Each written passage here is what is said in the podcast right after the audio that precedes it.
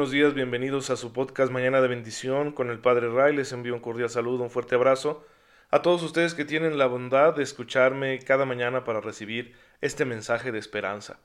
Queridos hermanos, seguimos en tiempo de pandemia, tengan cuidado, ya está saliendo mucha gente a la calle y eso nos puede poner en peligro. Yo entiendo que muchas veces hay que trabajar o realizar tareas indispensables para el hogar, sin embargo, muchas veces nuestras salidas son innecesarias y las estamos fomentando y hay que tener cuidado. Ya el tráfico se ve un poco agitado, cosa que no se daba hace un mes. Ya volvieron las fiestas de colonia, ¿verdad? Que no dejan dormir y siento que nos estamos olvidando del quédate en casa.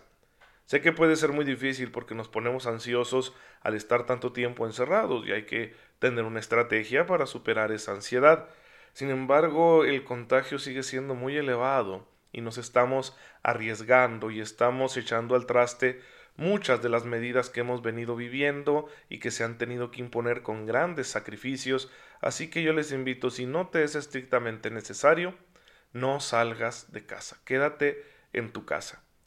Y de esta manera estaremos ayudando a que nos contagiemos menos personas, porque este virus tiene una tasa de mortalidad muy alta me parece recordar que la influenza H1N1 tenía una tasa de mortalidad del 0.5%.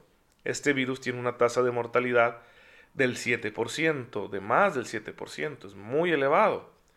Y eso pues implica mucho riesgo. ¿Cuántas personas pueden morir si no somos cuidadosos y nos infectamos muchos?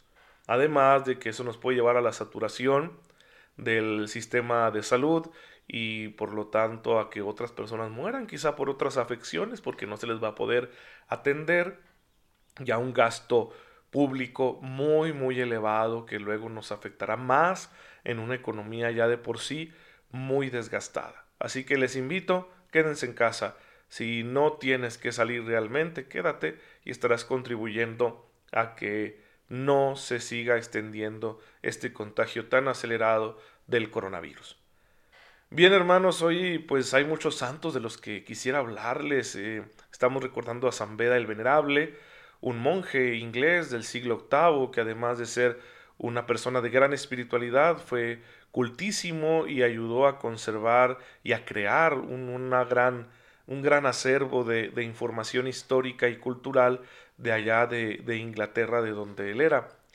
También estamos recordando al Papa San Gregorio VII, que fue un monje, lo llamaron a ser sucesor de San Pedro, e hizo una reforma espiritual muy buena, muy interesante, liberando a la Iglesia en gran medida de la influencia del poder político y buscando la santidad del clero, y lo logró en gran medida, aunque eso le costó el exilio, porque claro que había muchos que se opusieron.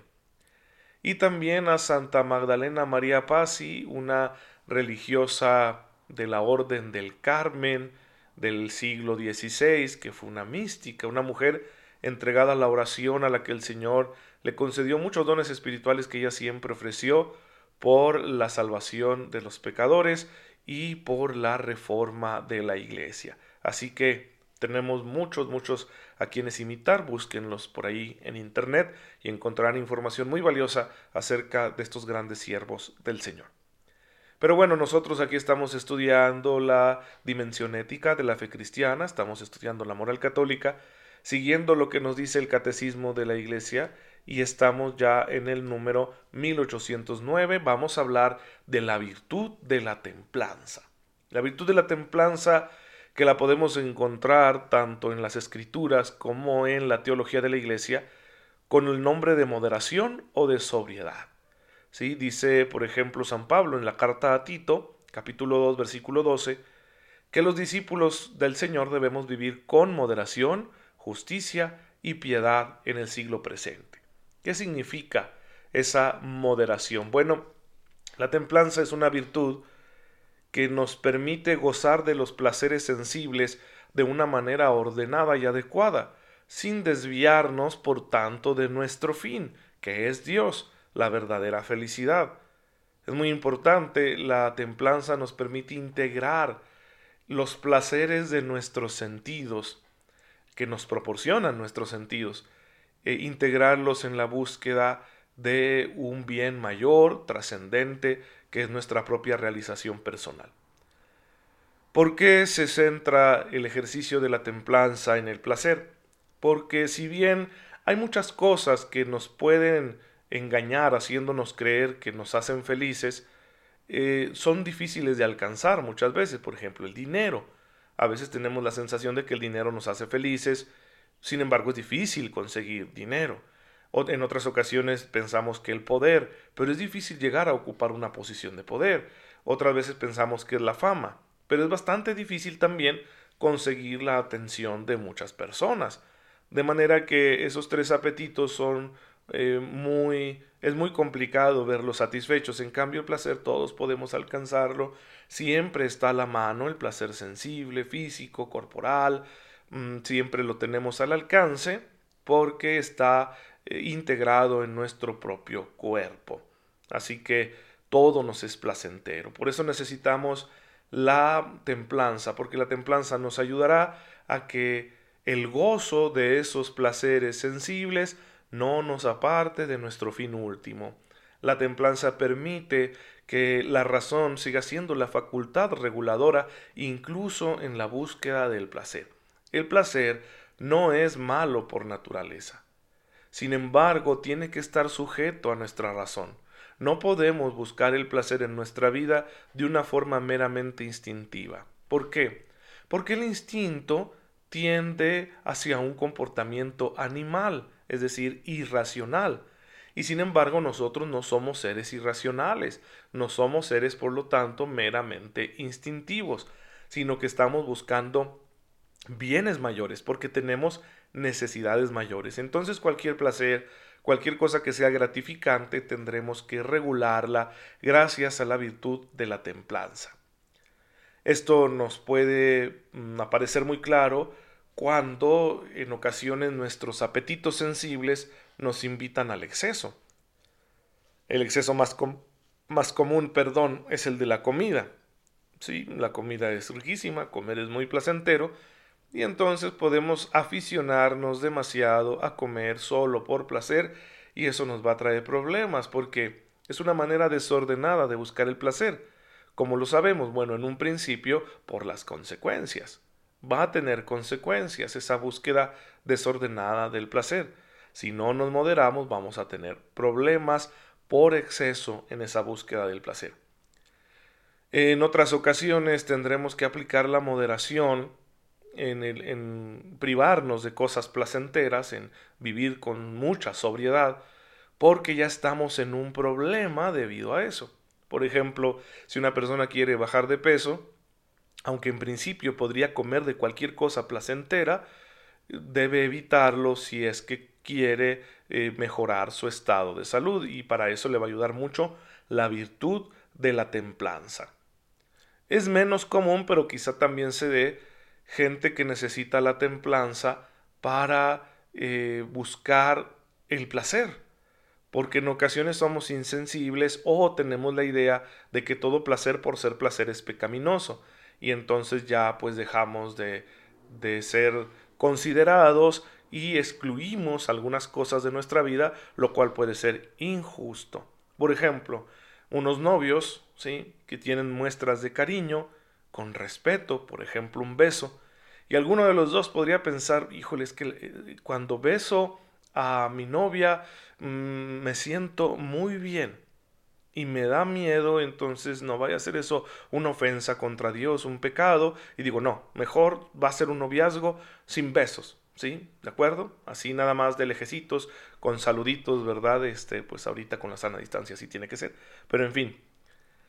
Ahí también se necesita la moderación, decir no seas insensible, esto es parte de ese mutuo conocimiento que se va teniendo durante el noviazgo y que sea placentero no significa que esté mal y que debas evitarlo por completo. ¿sí? Se tendrá que cuidar que esa situación placentera no nos aficionemos a ella y luego la vayamos escalando, ¿verdad? Buscando dosis más altas de placer, que es donde está el problema. Pero sí es importante que le demos un lugar al placer en nuestra vida. Todo ordenadamente contribuye a la gloria de Dios. El problema está cuando caemos en el desorden. Cuando caemos en el desorden, cuando ya nuestra búsqueda de alguna satisfacción nos está alejando de nuestro fin último, que es Dios. Y ahí debemos ser muy honestos con nosotros mismos. ¿Cuántas veces nos engañamos diciendo que estamos haciendo alguna u otra cosa simplemente porque en ello encontramos amor y claro que no ofende a Dios y no es cierto, lo estamos buscando por egoísmo, ¿sí? Les voy a presentar un ejemplito que ojalá nos ayude a reflexionar. En el confesionario y en la dirección espiritual me he dado cuenta muchas veces de que hombres casados mantienen eh, amistades de confidencia con mujeres que no son sus esposas y lo ocultan a sus esposas. Es cierto que la relación matrimonial puede experimentar un, un, estrés, una tensión, que la comunicación no sea tan buena y que incluso te formes una sensación de que eres incomprendido en tu relación matrimonial. Y siempre encontraremos a nuestro alrededor personas que saben escuchar, personas que nos comprenden, personas con las que podemos empatizar, que somos muy compatibles con ellos, y pues de ahí puede surgir una relación inapropiada. Y si lo estás ocultando, la cuestión sería ¿por qué lo estás ocultando? Sé honesto contigo mismo. Es que estás encontrando en esta situación un placer egoísta que sabes que no está mal, perdón, que sabes que está mal y que no se corresponde con tu condición de casado. Pues tienes que corregirte, ¿de acuerdo? Sí. Puedes tener una amistad y yo incluso digo con personas del sexo opuesto. Pero si eres un hombre casado, es preciso que tu esposa conozca esa realidad. Si la estás ocultando, significa que está mal. ¿De acuerdo? Entonces tengamos cuidado con eso, por eso hay que ser muy honestos, porque en ocasiones no nos moderamos ya que nos estamos engañando con el pretexto de pues que esto me hace mucho bien. Eh, yo cuando hablo con esta persona me desahogo, eh, yo me siento bien cuando estoy a su lado, mm, recupero las pilas para poder seguir adelante en mi vida. Bueno, si esto es tan bueno y tan santo, ¿por qué no se lo dices a tu esposa? es que se va a poner celosa. Pues claro, ¿cómo no se va a poner celosa si estás teniendo una calidad de conversación, de comunicación que no tienes con ella? ¿Sí? ¿Y eso qué significa? Resuelve. Resuelve tu comunicación conyugal. Para que no tengas que estar acá engañándote a ti mismo con cosas que pueden terminar muy mal. Entonces la moderación entra ahí en juego, la templanza, para enseñarnos a decirnos que no, cuando una situación de placer egoísta nos está apartando de nuestro fin último. Mi fin último es la comunión con Dios.